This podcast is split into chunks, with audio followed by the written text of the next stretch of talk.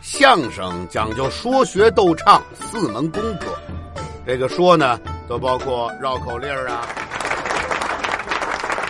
爱苹果的不吃梨，爱吃橘子的不吃橘子皮。嗨，谁吃橘子皮呀？邯郸子布，那叫邯郸学步。哈，邯郸学步啊？对，我说的就是斑马。你怎么跟我学啊？听一段相声，学一个成语，让成语学习变得更好玩。跟嘉庆叔叔和小九一起听相声，学成语。作为一名相声演员呐，除了能说之外，还得能演。这个没错。小九，咱们一直给大家讲故事，咱们今天呢？给大伙儿演一回怎么样？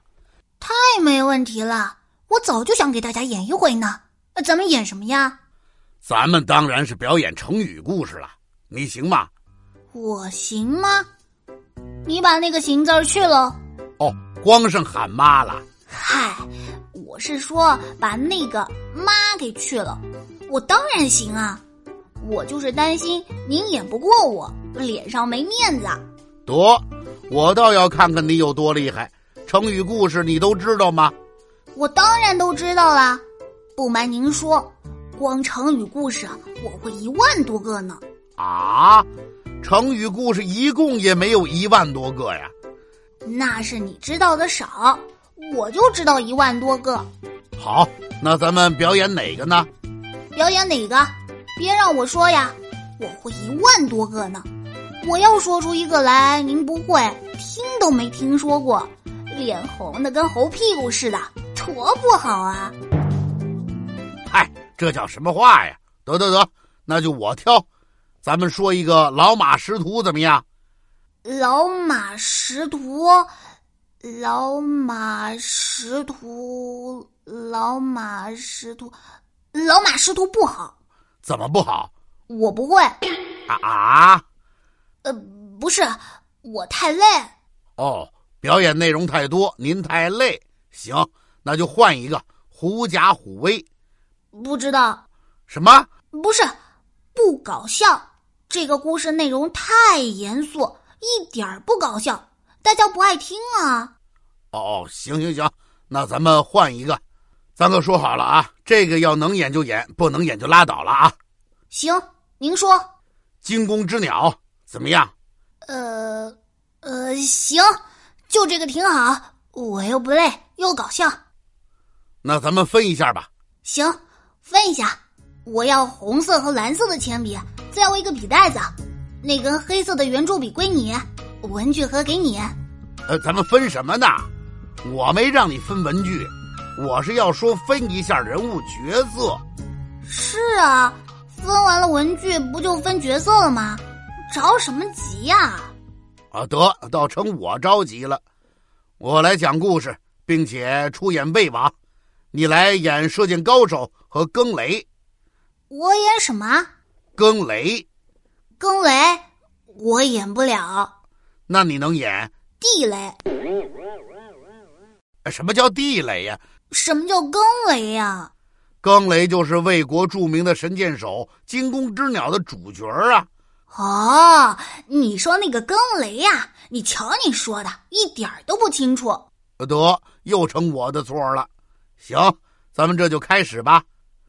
在战国时期，魏国有一位神射手，名叫更雷。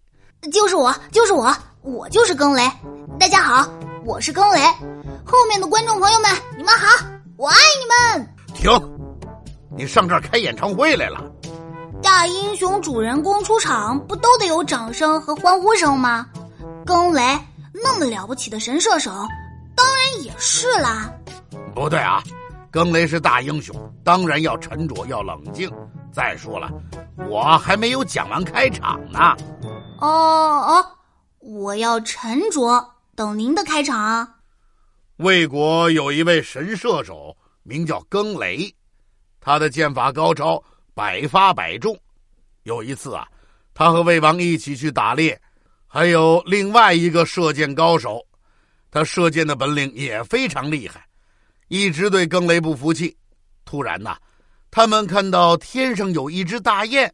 那个射箭高手说：“哎，哎，射箭高手说，嘘。射箭高手说，不能出声。射箭高手该说话了。别说话。你说句话吧。哎，你怎么不讲理啊？你不是说跟雷是大英雄，保持冷静吗？怎么又让我说话了？”怎么让你说话？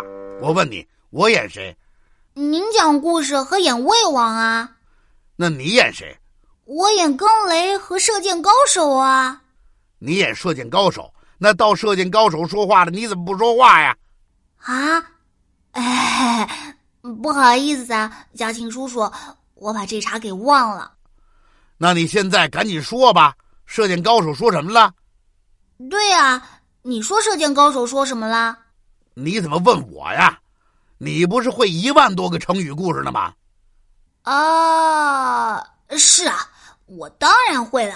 我这不是考考你吗？好嘛，你要考考我呀？是啊。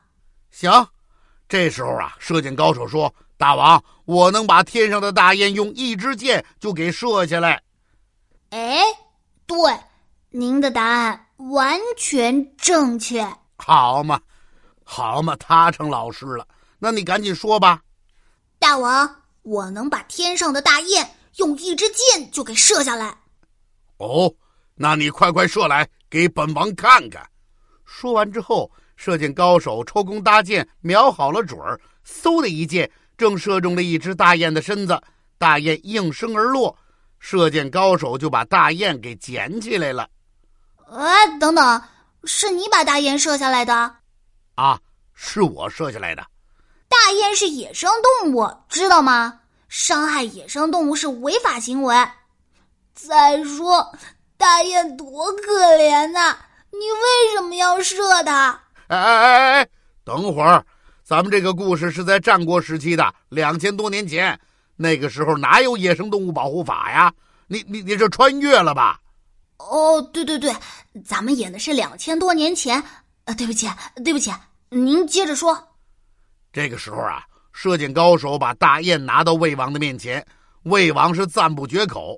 高手又说：“我想更雷的箭法更加有名，是不是也能箭射大雁呢？更雷能不能箭射大雁呢？更雷能不能箭射大雁呢？啊啊！你怎么问我呀？”那你凭什么问我呀？啊，凭什么问你？你演的是更雷呀，现在需要更雷上场，你说问谁呀？哦，更雷这就上场啦？那可不是嘛。那我说什么呀？哎，你不是会一万多个故事呢吗？是啊，我当然会啦。可是，这不是一时想不起来了吗？那就是不会。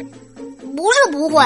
就是想不起来了，不会是不会，想不起来是想不起来，就是会的太多，在脑子里打架，一时想不起来了。行，那我给你提醒一下。更雷这时看到了天上的一只大雁，说：“我不但能射下大雁，而且我可以只用弓弦，不用箭，就把那只大雁给射下来。”什么？嘉庆叔叔，您记错词儿了吧？